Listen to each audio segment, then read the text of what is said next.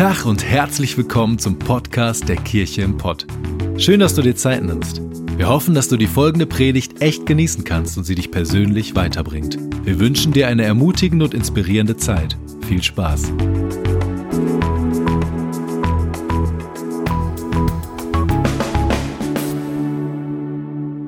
Ja, wir haben Muttertag. Das ist was Schönes. Mein Name ist Renke Bohlen und ich darf Pastor dieser Kirche sein und predigen. Und es ist cool, dass ihr heute Morgen euch auf den Weg gemacht habt. Wenn ihr heute Morgen hier seid, heißt das, dass ihr heute Morgen auf irgendeine Art und Weise schon mal Energie gebracht habt. Und wusstest du, dass in jedem Menschen Energie steckt? Jeder Mensch trägt Energie in sich. Ich glaube nur, dass bei den meisten Menschen sie nicht freigesetzt ist. Ich glaube, dass wir manchmal als Menschen ticken wie so ein Computer.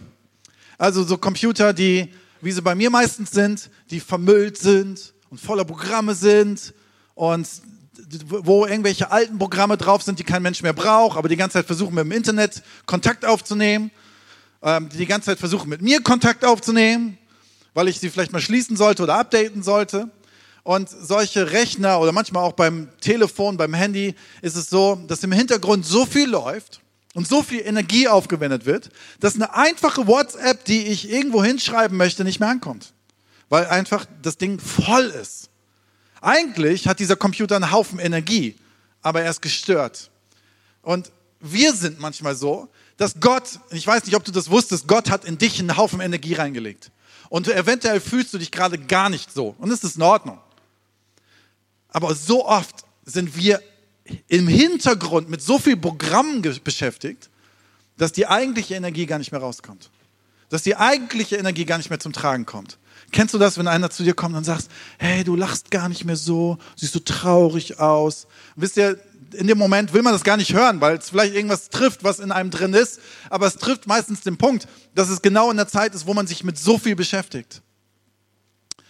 Ich weiß nicht, ob du es wusstest, ich habe es nachgelesen. Unser Gehirn ist vom Gewicht her 3% unseres ganzen Körpers. Bei manchen sind es auch 6%, bei mir definitiv 3%. 3%, also relativ wenig, ne? 3% des ganzen Gewichts des ganzen Körpers, echt so ein kleiner Klumpen da. Und da läuft so viel Systeme durch. Aber diese 3% unseres Gehirns verbrauchen 17% unserer Energie am Tag. So, das heißt, in unserem Kopf läuft so viel ab, was so viel Energie schon verschwendet, da laufen vor einigen Systeme ab, die laufen automatisch ab. Also automatisch. Denk ganz kurz mal alle darüber nach. Hast du schon mal darüber nachgedacht, wann du ein- und ausatmest? So fang mal an, darüber nachzudenken. Das ist ganz komisch. Weil dann fängst du nämlich an, ein- und auszuatmen und, und dann kannst du mir gar nicht mehr zuhören, wenn du jetzt die ganze Zeit darüber nachdenkst. Und es laufen Systeme im Hintergrund ab, die laufen automatisch ab. So, das sind 17 Prozent unserer Energie, was schon flöten geht. Aber viel schlimmer, und ich glaube, das kann man gar nicht messen, ist das, was in unseren Emotionen im Hintergrund abläuft und Energie saugt. So was für eine Emotion haben wir? Das sind so Emotionen wie zum Beispiel Angst. Man sagt, dass, dass Angst ein sehr hoher Faktor ist, Energie zu verbrauchen. Und auf einmal lebt mich diese Angst und hält mich in so einem, in so einem Kessel drin. Hält mich irgendwo drin, wo ich selber nicht rauskomme. Oder zum Beispiel, man sagt, die meiste Energie die beim Menschen, also das meiste, was beim Menschen Energie frisst, ist Hass. Das meiste, was freisetzt, ist Liebe und das meiste, was frisst, ist Hass. Ja klar, es ist so viel Groll in mir und so viel Wut in mir und es verbraucht Energie und bei manchen verbraucht Emotionen wie Unsicherheit. Ähm, es kann natürlich auch was Positives sein, wie Freude und schöne Sachen, aber ganz oft ist das Negative, was viel mehr, viel mehr Energie frisst. Und weißt du was, Gott hat was in dich hineingelegt, was nicht unter den Deckel gehalten werden soll. Gott hat was in dich hineingelegt, was rauskommen soll. Und wisst ihr, Energie kann negativ gesehen eine Waffe sein, also wenn, wenn wir es rauslassen. Es kann aber positiv sein, dass, es, dass Energie etwas ist, was Kreativität bringt und was was Schönes bringt. Das Problem ist nur, ich habe euch äh, mal hier so einen, so einen Campingtisch mitgebracht, den Sarah und ich aus unserer Campingzeit, erfolgreichen Campingzeit einmal äh, noch haben. Und ähm, meine, unsere Emotionen sind manchmal wie so ein Topf. Da ist alles Mögliche drin. Und dann rühren wir so da drin rum. Und wir sind total damit beschäftigt, was in diesem Topf drin ist. Und da ist dann Angst drin und das Sicherheitsgefühl drin und da sind Wünsche drin und das alles Mögliche drin. Und wir rühren da alles Mögliche drin rum und es beschäftigt uns unfassbar. Auf einmal blenden wir alles Mögliche aus. Dann kommt auf einmal von außen einer an und sagt, hey, könntest du mir mal helfen? Nee, du, ich, ich bin gerade so dabei, lass mich mal mit meinem Problem da, die brauche ich auch so ein bisschen, gib mir auch ein bisschen Halt hier. Und dann denkst du dir auf einmal, also diese Suppe ist ja ganz nett, aber, aber wie wäre es denn mit noch, mit noch anderen Töpfen? Das reicht mir gar nicht, wenn ich jetzt mal drüber nachdenke, meine Rente abzusichern und was ist, wenn ich krank werde und, und was ist, wenn die Menschen nicht, mich, mich nicht mehr mögen und, und, und was kommt dann? Und wir beschäftigen uns mit so viel Emotion und rühren noch mehr Töpfe und alles Mögliche hier an und sind total damit beschäftigt und klammern auf einmal alles andere aus und haben keine Energie mehr für das, wo Gott uns für berufen hat, weil wir so beschäftigt sind mit uns selber. Und es ist absolut menschlich, es ist absolut natürlich, dass es so ist aber es lähmt uns, es prägt uns und das macht nicht glücklich. Und wir sind auf einmal mit so viel beschäftigt, mit unserem Ego und, und mit Image und, und mit, mit allem Möglichen und es tut uns nicht gut. Und dabei wissen wir doch, dass Kämpfe, die mit uns selbst zu tun haben, Kämpfe, die mit uns selbst zu tun haben, mit unserer Sicherheit und mit meiner Angst und wisst ihr so, habe ich jetzt auch wirklich die Tür abgeschlossen und ist die Geschirrspülmaschine aus und was es alles für Dinge gibt, womit man sich den ganzen Tag beschäftigen kann. Du sitzt auf der Arbeit und kannst gar nicht in deinen Rechner gucken, weil du so die ganze Zeit, was passiert dann und dann und was mit denen und denen. Aber wisst ihr was? Das macht dich glücklich. Und wenn das nicht glücklich macht, dann sollten wir uns davon befreien. Dann sollten wir es loswerden. Und wir wissen von der Bibel, es gibt genug Bibelstellen darüber, dass das Kümmern um die eigenen Sorgen uns in Gefängnis bringt, aber das Teilen von Ressourcen uns glücklich macht. Das Teilen von Dingen uns öffnen und zu sagen, wir teilen, wir geben unsere Zeit und unsere Finanzen und unsere Liebe. Und die Bibel spricht davon, wenn wir lieben, wenn wir uns hergeben und nicht zurück vielleicht erwarten, dass es etwas ist, was uns glücklicher macht als alles andere auf dieser Welt, als alle Töpfe auf dieser Welt. Aber wir alle, ob Christen oder nicht Christen, beschäftigen uns trotzdem so viel mit so einem Kram. Und Energie geht flöten. Und Energie geht flöten, wo sie nicht flöten gehen sollte. Und das ist nicht cool. Und es gibt so einen Ort, wo Energie, die wir hier so köchern, auf einmal rauskommt. Und zwar, die kommt nicht irgendwie raus, die meldet sich meistens auch nicht an, sondern die kommt dann so hochgekrochen und ist auf einmal, buh, ist sie da. Das ist nämlich, wenn wir Frust haben und wütend sind. Ja, weiß nicht, jetzt guckt ihr mich alle so an, so nach dem Motto, wie Frust und wütend. Wir doch nicht. Ja, ihr seid alle heilig, ich aber nicht. Und da ich nicht heilig bin, erzähle ich euch mal ein bisschen, wo ich nicht heilig bin. Zum Beispiel so eine Situation, meine Frau ist in London auf so einer Frauenkonferenz, machen sich da alles schön und happy clappy, ist alles ganz toll und wenn man auf Instagram so ein paar Sachen gesehen hat, was in London passiert, bleibt auch in London. Und so, das heißt, ich habe meine zwei, ich und meine zwei Töchter, wir haben Zeit miteinander verbracht, vier Tage lang. Und ich glaube, wir sind es mittlerweile ganz gut geübt und wir können das, wir kriegen das hin. Ich weiß noch, vor Jahren war ich mit Dominik Hoffmann mal zusammen mit dem Wohnmobil in Holland in dieser Zeit. Das war eine Vollkatastrophe. Ähm, aber ich glaube, ich kann das ganz gut. Und ähm, wir haben eine gute Zeit, wir haben Spaß miteinander. So, und dann ist aber auch, dass sie manchmal nerven. Ne? Also Kinder können auch manchmal, weiß nicht, wie es bei euch ist, aber können auch manchmal so ein bisschen anstrengender sein. Und dann eines Abends, die Bude war totales Chaos, die Hasen laufen draußen noch fast weg und äh, irgendwie, die Kinder wollen nicht so, dass wie, wie ich will und wollen nicht ins Bett. Und dann gibt es Situationen abends, wenn man Kinder ins Bett bringt, es gibt so vier Sachen. Das eine ist, wir wollen noch Hörbuch hören. Nein, ihr sollt schlafen, weil gleich fängt Fußball an. Das zweite ist, ich habe ich hab noch Durst. Okay, hast noch Durst. Alles klar. Du hast zwar eben getrunken, aber du hast Durst, weil du mich nur aufhalten möchtest. Das dritte ist, ich muss, auf, ich muss pipi. Okay, wir haben schon zwar das Licht aus und ihr seid fast eingeschlafen, jetzt musst du pipi. Jetzt stehen wir alle nochmal auf, machen alles Licht nochmal an und gehen nochmal alle auf Klo. Und das vierte ist, ich will Händchen halten. Okay, ich mache das gerne. Ich halte auch gerne Händchen. Aber als Sarah jetzt in London war, bin ich dann runtergegangen und habe ähm, was zu trinken fertig gemacht. Von oben rufen die Kinder, Papa, wir haben so einen Durst. Ja! Riesenchaos. Fußball läuft schon, ich höre schon, hör schon das Jubeln, irgendwas ist passiert. Ich stehe da mit den Becherchen. Es funktioniert natürlich alles nicht, ein Becher fällt um. Und wir haben so einen Staubsauger-Roboter. Den haben wir letztens bei Aldi relativ günstig geschossen. Und der ist der Hammer. Falls du eine Hilfe für deinen Haushalt willst, kauf dir so ein Ding. Es saugt wirklich. Aber in diesem Moment wo Fußball läuft, meine Töchter von oben rufen und ich tierisch am Grenze bin, kommt dieser Staubsaugerroboter unter dem Küchentisch rausgefahren und fährt hier meinen Schuh die ganze Zeit hoch. Ich so, was willst du denn jetzt? Von oben, wir haben Durst. Und dann habe ich das Ding so ein bisschen ganz freundlich, ich bin der Pastor und bin da ganz heilig. Also kannst du vielleicht kannst du da lang laufen? Das wäre okay. So ein bisschen umgeleitet. Und dann hat er immer gedreht und ist immer mein Schuh hoch und runter gefahren. Die ganze Zeit hoch und runter. Und irgendwann habe ich das Ding weggetreten. Jetzt bist du geschockt. Ich habe auch Emotionen. Wenn Frust so langsam den Rücken hochkriecht und du es nicht mehr im Griff hast.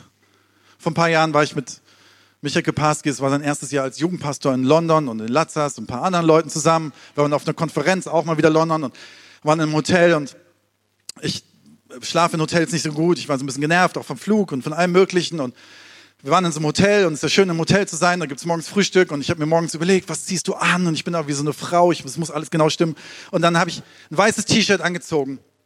Was grandios ist, ein weißes T-Shirt anzuziehen auf so einer Konferenz, wo du den ganzen Tag rumläufst und dich nicht umziehen kannst. Komplett weißes T-Shirt, helle Hose, und wir sind in den Frühstücksraum gegangen und es ist natürlich super, Frühstück zu bekommen im Hotel und es ist cool. Und ich komme in den Raum rein mit so einem hier hinten, hier im Hinterkopf so ein bisschen so genervt. So, ist nicht alles ganz in Ordnung, so, ne? Nicht so, ha, ich bin hier und der Tag kann kommen, sondern nicht so gut aufgestanden.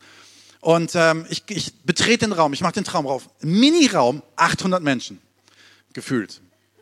Überall gewuselt, war mir viel zu laut und nicht so schön. Es war kein jetzt so ein Riesenhotel, wo dann du eine Ecke für dich hast mit Aquarium und allen möglichen Bedienungen. Es war einfach so ein riesen Massenabfertigungsraum. So und dann ich habe meinen Teller nicht gefunden, dann war der Micha auf einmal weg, was mich am meisten genervt hat. Das war ein Jugendpastor, der muss an meiner Seite bleiben. Und dann habe ich einen Teller gesucht, dann habe ich einen Teller gefunden. Und Micha, wo bist du denn jetzt? Ach, da hinten sitzt du. Saß da schon komplett fertig mit seinem ganzen Essen. Und ich so, warum, ich bin gerade in den Raum reingekommen, wie hast du das gemacht? So, das heißt, dann kommen auch Selbstzweifel dazu und dann kommt auch Angst dazu. Vielleicht ist er besser als ich, als Jugendpastor, das darf gar nicht sein. So, und dann irgendwann habe ich dann diese Red Beans da drauf gemacht und Ei, das nannte man Ei, sah aber nicht mehr aus wie Ei, eine Massenabfertigung. Und bin mit dem Teller losgelaufen und habe in meinem Kopf gehabt, das geht nicht gut. Und was passiert? Es geht nicht gut. Es kommt ein ganz freundlicher Mitbürger äh, aus einem anderen Land zu mir und läuft vor mir her und winkt jemand, ey, ey, ey, puff, alles über mich rüber und mein ganzes T-Shirt versaut. Und ich bin nur noch an den Tisch gegangen, wo der Micha saß, habe den Teller da auf den Dings gehauen. Der Micha grinst mich an. Lecker, ne? Und ich so, ich habe die Schnauze sowas von voll, ich bin raus. Und bin einfach gegangen. Und bin zu Starbucks gegangen, habe schön gefrühstückt, ganz in Ruhe, ganz alleine für mich und habe ihm geschrieben, du kannst mich nachher hier abholen, mein Tag ist gelaufen, vielleicht sogar die ganze Konferenz. Wisst ihr was, in dem Moment schämt man sich. Ich habe gedacht, was denkt der jetzt von mir? Aber ich konnte es nicht mehr kontrollieren. Kennst du das, wenn Emotionen in deinem Topf, die hier rumgerührt sind, das war ja so ein Mix aus irgendwie Unsicherheit und gestresst und bin ich gut genug und was auch immer. Und auf einmal wird es angestachelt und es kommt etwas raus, was du nicht mehr im Griff hast. Könnt ihr das rauslöschen bei Instagram? Ist das okay? Nicht? Okay, scheiße. Ähm, wisst ihr, dass Emotionen sind okay und Emotionen sind da. Die Frage ist nur, was ich damit mache. Frustration kann heilig sein und Frustration kann wütend sein. Frustration kann, kann, kann zerstörerisch sein. Emotionen können zerstörerisch sein, ähm, aber sie können auch was Positives bewirken.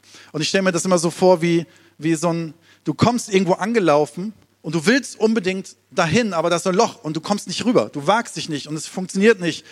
Und dann fängst du an, irgendwann frustrierend dich auf den Boden zu legen und zu trommeln und zu sagen, ich kann nicht mehr. Und das ist ein riesen Frustrationsmoment.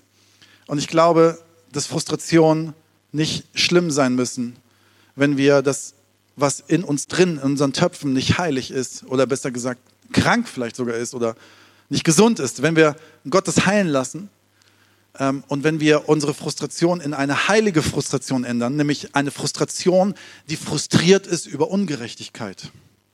Ich möchte gerne euch sensibilisieren dafür, dass es wichtig ist, dass wir als Christen frustriert sind über Ungerechtigkeit, über Dinge, die nicht gut laufen. Und dass wir eine Frustration haben, die wir nicht in uns drin rumköchern und sagen, das pflege ich schön, meine Frustration, sondern dass ich irgendwann sage, aus einer Frustration, die in mir drin ist und Emotionen, werde ich zu jemandem, der sich als Diener sieht und anderen Menschen hilft und anderen Menschen in Freiheit führt. Pastor, wo ist die Bibelstelle? Sie kommt. Matthäus 21, 12 bis 17. Jesus ging in den Tempel und wies alle hinaus, die dort Handel trieben oder etwas kauften.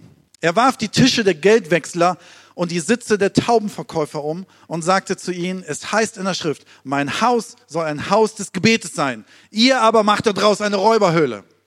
Wie? Jesus hat auch Emotionen?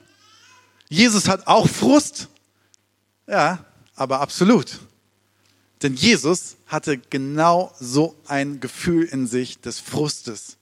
Er kam in diesen Tempel, das Haus seines Vaters. Er kommt herein. Ein Haus, wie es im Alten Testament steht, dass der, dass, es, dass der Tempel ein Ort der Herrlichkeit Gottes ist, wo Menschen ihn anbeten und begegnen. Kommt rein und sieht diese Tische dort stehen, wie diese Menschen ihre eigenen Geschäfte und Brodelsachen machen. Sie drehen sich um sich selber und machen Geschäfte aus dem, was Gottes Herrlichkeit sein sollte. Und da muss Jesus mal ganz kurz ausrasten. Ja, aber lieber Jesus, hätte man das nicht anders machen können? Also warum muss man denn hier was umwerfen? Also das ist ja auch ein bisschen unhaltsam, ne? Auch ein bisschen unpädagogisch. Also wenn ich an Jesus Stelle gewesen wäre, ich wäre da reingekommen und hätte gesagt, ähm, dieser Tisch, ne? Können wir vielleicht mal kurz einen Stuhlkreis machen, die Flipchart holen? Micha, Markus, könnt ihr kurz dazukommen, könnt ihr mitschreiben? Können wir mal ganz kurz darüber reden, was hier nicht in Ordnung ist? Sag mal, ist es euch irgendwas aufgefallen? Nicht? Simon, dir? Nö. Ach so. Habt ihr den Tisch hier gesehen? Der, der, der gehört doch eigentlich gar nicht. Das ist doch hier Geschäfte. Wie, findet ihr nicht schlimm? Ach so, ja, es tut mir leid. Aber wäre es okay, wenn wir den Tisch vielleicht raustragen? Wäre das in Ordnung? Kann, kann, kann mir vielleicht kurz einer, einer helfen, den rauszutragen vor die Tür, weil dann haben wir vielleicht nur für heute. Nee, wollt ihr nicht? Okay, na gut, dann gehe ich wieder. Nein, so war Jesus nicht. Er ist hingekommen und hat dagegen getreten und hat gesagt, raus damit. So, jetzt ist es sehr, sehr spannend. Jetzt muss man den Kontext sehen. Jetzt denkt man so, Jesus, weißt du, ganz ehrlich, reiß dich mal zusammen. Das hätte man auch ein bisschen anders erzählen können. Ich möchte euch den Kontext sagen, warum das so wichtig ist, dass diese Bibelstelle im Neuen Testament steht und was es mit uns zu tun hat.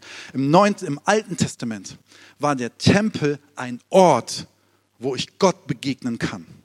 Also wie so ein Gottesdienst. Ich gehe rein und komme in die Nähe Gottes. Es ist heilig. Und Jesus rastet aus, weil sie aus dem Ort etwas gemacht haben, wo sie ihre Geschäfte getätigt haben. Das Neue Testament beschreibt den Tempel auch, auch als etwas, und ich möchte euch das gerne vorlesen, 1. Korinther 6, Vers 19. Habt ihr denn vergessen, dass euer Körper ein Tempel des Heiligen Geistes ist? Der Geist, den Gott euch gegeben hat, wohnt in euch und ihr gehört nicht mehr euch selber. Das Neue Testament beschreibt auch einen Tempel, und zwar dich. Das Neue Testament beschreibt ein Tempel, was nicht mehr ein Haus ist, sondern du bist. Und Jesus kommt vielleicht in dein Leben, wenn du ihn reinlässt und guckt sich das an und sagt so, hey, ganz ehrlich, wenn du weiter in deiner Energie rum, in deiner Suppe, in deinen Zweifeln rumrührst und Geschäfte aus deinem Körper machst und Geschäfte aus dem machst, was dir ist und dich aufhältst mit Dingen, dann muss ich mal ganz kurz eine Frustrationsalarm bekommen und dir sagen, hör auf damit. Und zwar nicht wegen mir, sondern wegen dir, damit du in deinem Leben mal wieder Energie spürst und damit du in deinem Leben mal wieder Leidenschaft spürst. Und wenn du es nicht selber loswerden kannst, dann helfe ich dir. Ich leere die Dinger aus. Ich stoße es um mit ganz großer Liebe und ich möchte dich gerne wieder auf den Weg bringen zu einem Leben, wo du Leidenschaft hast und das lebst, wofür du berufen und bestimmt bist. Das ist der Zusammenhang. Jetzt auch weiter spannend. Theoretisch denken wir als Christen, der Klassiker würden jetzt sagen, okay, Jesus, du bist in den Tempel gegangen, du hast den Tisch um, klar, du hast mal die Geschäfte da an die Seite gemacht, jetzt können wir wieder alle Gott anbeten. Malte, komm mal mit deiner Gitarre, lass uns jetzt mal eine Worship Night machen. Davon steht hier gar nichts. Also vielleicht ist es irgendwie in Richtung passiert und wir lesen es nicht. Aber es passiert hier nicht. Hier passiert keine Worship Night. Hier passiert etwas ganz anderes. Und ich finde das absolut geil. Lass uns weiterlesen. In Vers 14, vielleicht können wir nochmal Vers 14 von dieser Bibelstelle in Matthäus lesen. Während, das passiert genau danach, während er im Tempel war, kamen Blinde und Lahme zu ihm und heilte sie. Wie? Keine Worship Night. Du hast doch gesagt, das ist ein Haus des Gebets. Wir wollen hier keine Geschäfte mehr machen. Und jetzt heilen wir hier. Nee, wir müssen doch jetzt alle die Arme hochheben und die, die, die hier den machen. Nee. Was ich so interessant finde an dieser Bibelstelle ist, wir lesen darum, dass Jesus sagt, raus mit dem, was euch auffällt. Lasst uns an dem Ort, wo ich bin, und das bist du, wenn du Jesus eingeladen hast, dann bist du ein Tempel Gottes. Dann lass dein Leben zur Anbetung werden. Aber der Zusammenhang, der ganz enge Zusammenhang zwischen Beten und Befreien ist absolut die Granate. Beten und befreien, beten und befreien. Wisst ihr was? Hier steht nicht betet und betet und betet und konsumiert und konsumiert und konsumiert, sondern hier steht beschrieben, was passiert, wenn wir unser Leben aufräumen, wenn wir Freiheit erleben, wenn wir unsere alten Energien loswerden, dass wir Freiheit bekommen, aber dass andere Menschen um uns herum auch Freiheit bekommen. Und das ist so befreiend. Hör auf, Handel zu betreiben mit dir selber. Hör, fang an zu beten. Und was dann passiert, ist Befreiung. Also der Zusammenhang ist, du drehst dich um dich selber. Du beschäftigst dich sehr, sehr viel mit dir selber. Jesus kommt und kriegt kurz einen Frustrationsalarm. Er dreht dich um und er dreht alles um und sagt, hier muss irgendwas sich ändern. Und der Ort, dein Ort, dein Herz, deine Seele wird frei, wird ein Haus des Gebets. Und Blinde und Lahme werden sehen, nicht nur in deinem Leben, sondern im Leben von anderen. Das ist absolut geil. Ich glaube, wir haben es manchmal nicht verstanden. Ich habe es manchmal nicht verstanden, weil wir uns mit so vielen anderen Sachen aufhalten. Ich glaube, dass die wahre Anbetung ist, Raum für Gottes Gegenwart zu erkämpfen, damit Menschen frei werden. Ähm, ich finde es so interessant, dass wir ähm, Prediger aus, aus Augsburg, Johannes Hartl, der das Gebetshaus leitet, der hat mal etwas gesagt und das fand ich sehr, sehr interessant. Er sagte, wir beten so oft, so viel in so einer Konsumentenhaltung. Und ganz kurz, falls du es falsch verstehst, du darfst alles Gott dir wünschen von Gott und das ist total absolut in Ordnung. Aber wir haben oft so eine Konsumentenhaltung und wisst ihr, was wir verlieren? Wir verlieren so eine Ehrfurcht vor Gott. Das heißt, wir fangen an, auch wieder einen Handel mit Gott zu machen. Und was Johannes Hartl sagt, ist, dass Menschen verloren haben, dass sie in Ehrfurcht auf ihre Knie gehen. Was passiert, wenn ich in Ehrfurcht auf meine Knie gehe? Es wirkt erstmal komisch, wenn ich das von einem Menschen mache. Gut, jetzt bin ich auf einer Bühne, ist ein bisschen höher, aber wenn ich das von Menschen mache, so, okay, jetzt bin ich unter dir. Ähm, das heißt, ich mache mich vielleicht schwach. Andersrum mache ich vielleicht, zeige ich, dass du stark bist. Du bist mein König. Das ist ein sehr alter Gedanke, den haben wir heutzutage nicht mehr. Aber es gibt einen König, zu dem schaue ich auf und ich bin drunter und werfe mich auf die Knie mit offenen Armen und weiß, dass mein König das Beste von mir will. Aber es ist eine ehrfurchtsvolle Haltung. Und er sagt weiter, dass wir zu viel beten, um zu konsumieren, aber vielmehr auf unseren Knien sitzen sollten, um zu kämpfen. Und zwar zu kämpfen für andere Menschen zu kämpfen im Gebet, zu kämpfen, dass wir unsere Knie uns wund machen, zu kämpfen dafür in Ehrfurcht, dass es anderen Menschen um uns herum besser geht. Ich glaube, dass diese Haltung eine Haltung ist, die wir uns aneignen können. Ich glaube, dass das eine Haltung ist, die uns befreit und ich glaube, dass das eine Haltung ist, die uns hilft, dass wir aufhören, auch in unserem geistlichen Leben ständig Suppen zu kochen, die uns nicht weiterbringen, sondern die uns in eine Haltung bringen, wo wir Freiheit erleben. Wo wir Freiheit erleben. Wer aufhört, sich selbst seine Geschäfte zu brauen, der wird erfahren, dass eine Energie in ihm einen Wandel gibt, die Kraft gibt für viele und für sich selber und für viele mehr. Aber dann gibt es so, eine, so eine Einstellung, die ist ja manchmal, ähm, ja, die ist auch theologisch manchmal begründet. Wir haben theologisch manchmal so eine Einstellung, okay, wir sind hier auf dieser Erde und diese Erde geht ja eh den Bach runter. Also ist ja alles doof, ne? Kriege und Umwelt und der ganze Plastikmüll im Ozean, wir sollten was gegen machen, absolut. Und wir denken aber, das bringt doch eh alles nichts mehr. Aber wir wissen doch, irgendwann kommt mal Gott Also ist doch egal, wie ich jetzt lebe. Weil irgendwann kommt Gott und alles wird heiti-teiti. Und wenn ich dann irgendwo mal so eine Bibel gelesen habe und meinen Arm gehoben habe, dann kommt dann irgendwann, wenn ich sterbe, so eine Tür, da klopfe ich an und der fragt, hast du, hast du dich in der Kirche im Pott gemeldet? Hm, Kontaktkarte auch ausgefüllt? Alles klar. Tür auf, rein. Und da ist dann das Schlaraffenland. 24-7, Halleluja singen. Ob das so attraktiv ist, weiß ich nicht. Ich weiß gar nicht, ob ich dahin wollte, weil ich bin nicht so der Worshipper. Aber es ist so dieses, dann wird alles toll. Das Problem ist nur, dass die Bibel sehr wenig darüber beschreibt, über diese Theologie. Die Bibel beschreibt was viel mehr. Nämlich Jesus spricht immer von dem Reich Gottes im Neuen Testament. Er spricht von dem Reich Gottes. Und ich glaube, dass es dran ist, dass wir Christen und wir als Kirchenpott merken, dass das Reich Gottes nicht irgendwas ist, wo wir drauf warten, was irgendwann kommt, sondern etwas ist, was ich euch vorlesen möchte. Lukas 17, 20 bis 21. Die Pharisäer fragten Jesus, wann das Reich Gottes kommt. Darauf antwortete er, das Reich Gottes kommt nicht so, dass man es von äußeren Zeichen erkennen kann. Man wird auch nicht sagen können, seht hier oder da, es ist dort. Nein, das Reich Gottes ist mitten unter euch. Es ist jetzt schon da.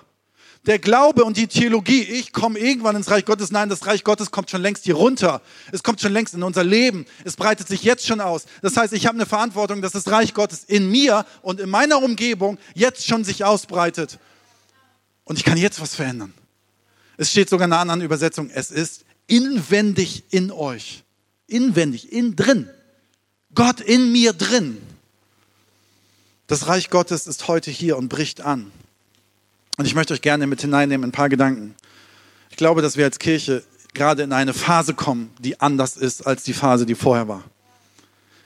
Wir gründen nächste Woche, ne, wir gründen, wir haben schon längst einen Campus gegründet in Gelsenkirchen, aber was wir nächste Woche machen, ist, dass wir einen Gottesdienst anfangen in Gelsenkirchen. Falls du noch nie was davon gehört hast, wir machen gerade in der Sprache, vielleicht verstehst du es so, eine Zweigstelle auf in Gelsenkirchen, unserer Kirche. Die heißt Kirchenpott Gelsenkirchen. Und in dieser Kirche starten wir nächste Woche Gottesdienste. Aber weißt du was? In einem Bewusstsein, dass sich das Reich Gottes heute schon auf, auf, ausbreitet. Und in einem Bewusstsein, dass ich berufen bin, auf die Knie zu gehen und zu kämpfen.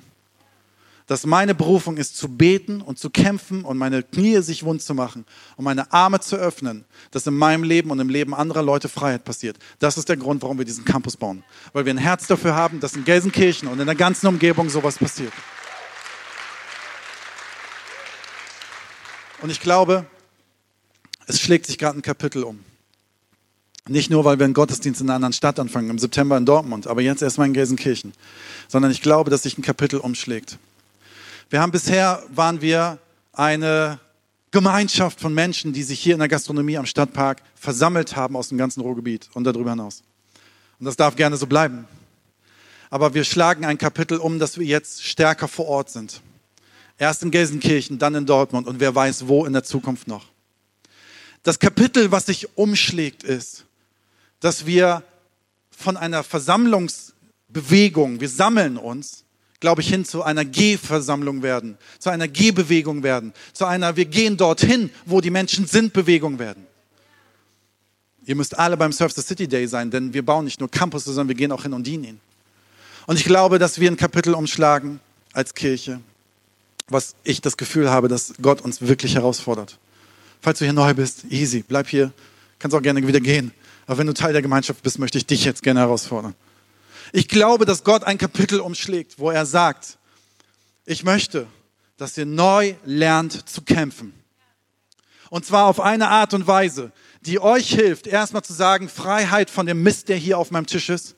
Lass Jesus zu, lass ihn mal kurz die Dinge umtreten und dich befreien davon und dann dich herauszufordern, zu sagen, geh neu auf deine Knie und öffne deine Arme und kämpfe im Gebet für Menschen aus deiner Nachbarschaft, aus deiner Umgebung. Lass uns beten für Gelsenkirchen, für die Leiter. Lass uns für offene Türen dort beten. Lass uns für Menschen beten, die dorthin kommen und im Glauben wachsen. Lass uns dafür beten, dass Menschen geheilt werden. Lass uns kämpfen. Und wisst ihr was? Wir sind seit Jahren als Kirche auf, auf der Suche nach einem Gebäude einem eigenen Gebäude. Alles gut, wir haben ein Dach über dem Kopf, aber irgendwann werden wir hier in Bochum ein eigenes Gebäude haben. Und ich möchte euch gerne sagen, das ist ein riesen Frustthema in meinem Leben. Weil du klopfst an Türen und klopfst an Türen und klopfst an Türen und ja, hey, cool, Kirche, ja, komm rein. Nee, wollen wir doch nicht. Wie oft habe ich das erlebt? Wir haben vor zwei Wochen, vor drei Wochen als Lead-Team als Leitungsteam, wir sind acht Leute, treffen uns alle 14 Tage, ähm, treffen uns immer Mittwochabends. Und wir hatten wieder Lead-Team und ich hatte an dem Tag die ganze Zeit so eine Unruhe. Die ganze Zeit so ein Gefühl, pff, eigentlich habe ich überhaupt keine Lust, heute Abend irgendwas zu besprechen. Es nervt mich alles. Und dann war so ein Punkt in meinem Kopf, okay, wir müssen was ändern. Und zwar müssen wir Folgendes ändern. Wir müssen neu auf die Knie gehen. Was wir an dem Abend gemacht haben, ist, dass wir nichts besprochen haben, sondern dass wir uns einfach nur, dass wir Worship angemacht haben, im Wohnzimmer gesessen haben und wir haben den kompletten Abend gebetet. Und wir haben eine Flipchart aufgestellt und haben Namen aufgeschrieben, vielleicht sogar deinen Namen. Wir haben Gebäude aufgeschrieben. Wir haben Situationen aus unserer Kirche aufgeschrieben. Wir haben Finanzen aufgeschrieben. Wir haben für die Stadt gebetet. Wir haben für Menschen gebetet. Wir haben für die Campusse gebetet. Wir haben für so viel gebetet. Und wisst ihr was? Es fühlte sich gut an. Es fühlte sich viel besser an, als was zu besprechen. Letzte Woche haben wir wieder Lead-Team gehabt, wir haben genau das Gleiche gemacht. Und weißt du was, ich kann euch kein neues Gebäude präsentieren, aber ich kann euch sagen, dass seit dieser Zeit, seitdem wir das machen, Dinge sich verändern und eine Freiheit bekommen, die ich vorher nicht gespürt habe. So, wir sind nur das Lead-Team, acht Leute. Hier heute mit ersten und zweiten Gottesdienst sind sieben, über 700 Menschen. Wie wäre es, wenn wir als Kirche wieder neu lernen, auf die Knie zu gehen und zu kämpfen und das in Anspruch zu nehmen?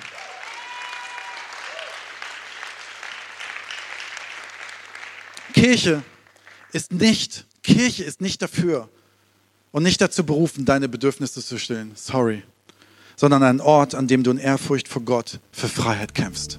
Das ist ein Riesenunterschied.